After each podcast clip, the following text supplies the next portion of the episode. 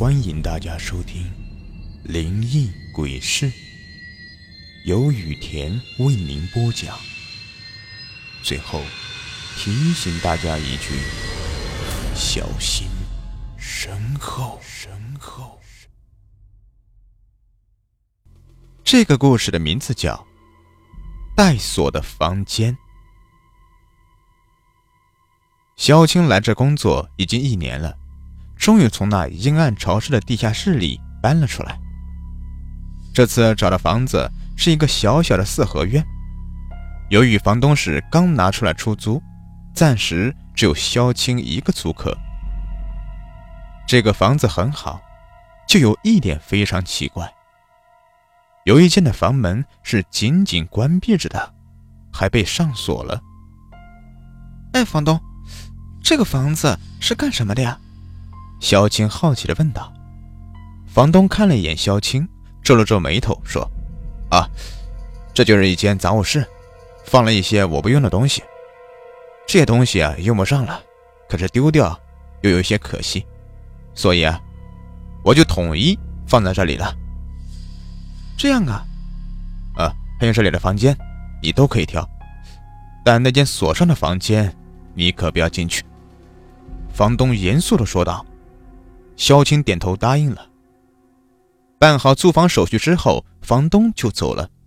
不过，在走之前，房东又再三叮嘱他不能去那个房间。房东的多次叮嘱让萧青对那个房间产生了浓烈的好奇，想去一探究竟。但房东走前带走了钥匙，萧青打不开门，也只好作罢了。晚上。小青已经将自己的房间收拾好，正坐在床上看书。不知道是不是因为老房子了，电路有些老化，头顶的灯总是一明一暗的闪着。小青想着，这样闪下去的话，灯该坏了，于是准备将灯关掉。可就在他的手碰到开关的一瞬间，只听到“啪”的一声细响，灯就灭了。小青急忙按了两下开关，但屋里依旧是漆黑一片，伸手不见五指。该死，怎么说话就坏了呢？小青嘴里抱怨道。由于今天收拾了一天，小青也累了，便躺下睡觉了。第二天，小青下班回来已经很晚了，附近的五金店都已经关门，小青没有买到灯。想着回去随便从别的房间里先摘一个先用着吧。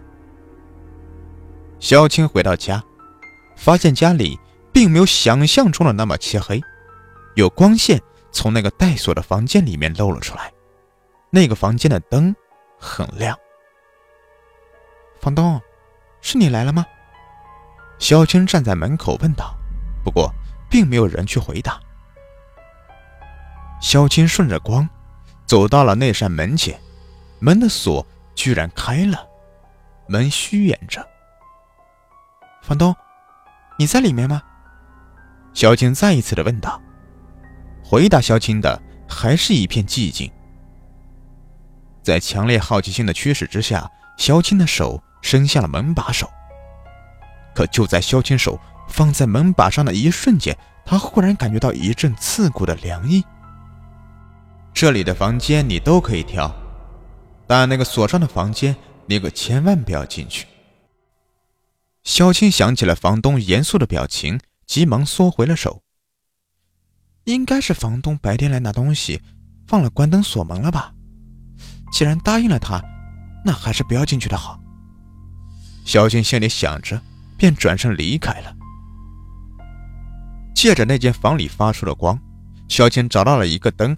给自己的房间换上，房间里重新恢复了光明。小青心里舒了一口气。可就在这个时候，房间里面的灯又开始忽明忽灭的闪烁了起来。小青心里大叫一声不妙，然后整个房间陷入了黑暗。小青看着亮着的手机屏幕，十点四十。昨天的灯好像也是这个时间坏的。发现这个事情，萧青的心里油然而生出一种恐惧。他总觉得这个黑暗中有什么东西在向他靠近。哒哒，房外传来轻微的脚步声。萧青心下一提，这时，窗户外面吹来一阵风，只听到“嘎吱”一声，他房间的门被吹开了，从门口泄进来了一丝光亮，是那个房间。哒哒，那个脚步声越来越近，萧青的心揪着。房东，是你回来了吗？萧青试探性的问着：“哒。”这次回答他的是停住了脚步声。萧青仔细一听，那个声音更像是从自己房间里面传出来的，还有冰凉的空气呼在他的脖子上。啊的一声尖叫，萧青被吓得跑出了房间。客厅虽然没有灯。但那个带锁的房间，不知道什么时候开了一个口，里面的灯很亮，能照出客厅的大概轮廓。客厅里空无一人，小娟只觉得脊背一麻，后背渗出了冷汗。而之前那轻微的脚步声再次传了过来，越来越近。想到之前房间那呼在他脖子上。冰凉的冷气，小青只觉得自己全身的毛孔都要炸开。哎不管了，想着，小青就冲进了那个带锁的房间里。忽然的光亮让小青觉得十分的刺眼，一进屋就用手遮住了双眼。可萧青却觉得自己脚下滑腻腻、黏巴巴的。像是踩到了什么粘稠的液体上。房间的窗户好像开着，有一股腥风吹在了他的脸上。小青颤抖的挪开双手，眼前血红一片，全是尸体，有些头裂开了，满脸是血；有些肚子不知道被什么划破了，肠子流了一地。房东站在房间的中间，脸上插满了破碎的玻璃，还有一块正扎在他的眼珠。血从房东的头上一滴一滴的往下流。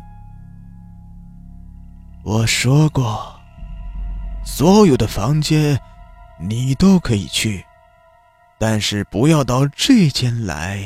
嘿嘿嘿。房东扯起一抹诡异的笑容。脸上的玻璃顺着面部的笑容的牵动越滑越开，小青浑身颤抖着，不这时，一个冰冷的怀抱抱住了萧青，冰冷的呼吸吹在他的脖子上，双手遮住了他的眼睛。你该醒来了。一个熟悉的男声。传入了他的耳朵，他浑身一震，好像是想起了什么，泪从他的眼角滑落。不，我不要离开你！小青悲伤的喊道，话语里透出了抗拒与不舍。她全都想起来了。那晚，她和她男朋友赌气吵架，气冲冲的冲上一辆公交车，还特意找了一个单人座。她的男朋友就坐在她的身后，一直和她道歉，但她都不想听，自顾自地玩着手机。就在十点四十的时候，她的男友忽然从后面紧紧地抱住了她，她刚想抗拒，可是下一秒便是剧烈的冲击，滚烫的液体洒在她的脸上，她的眼前瞬间血红一片。那个公交车的司机。满脸插了玻璃，就这样直勾勾的看着他。五号病房，十四床病人有苏醒的迹象，快去检查。一个急促的声音传来，然后是一阵慌忙的脚步声。萧青缓缓地睁开眼，模糊间看到医生和护士都围在他的病床前。萧青看了两眼，然后再一次闭上了双眼。不好，病人生命体征正在消失，快实施抢救！慢慢的，萧青周围安静了。他伸出同样冰冷的手，抓住了覆盖在他眼睛上的那双大手，然后转头，嘴角扯出一丝幸福的微笑。这次，我不会再和你吵架了。昨晚十一点，公交车祸事件，唯一幸存的女子抢救无效身亡。对此，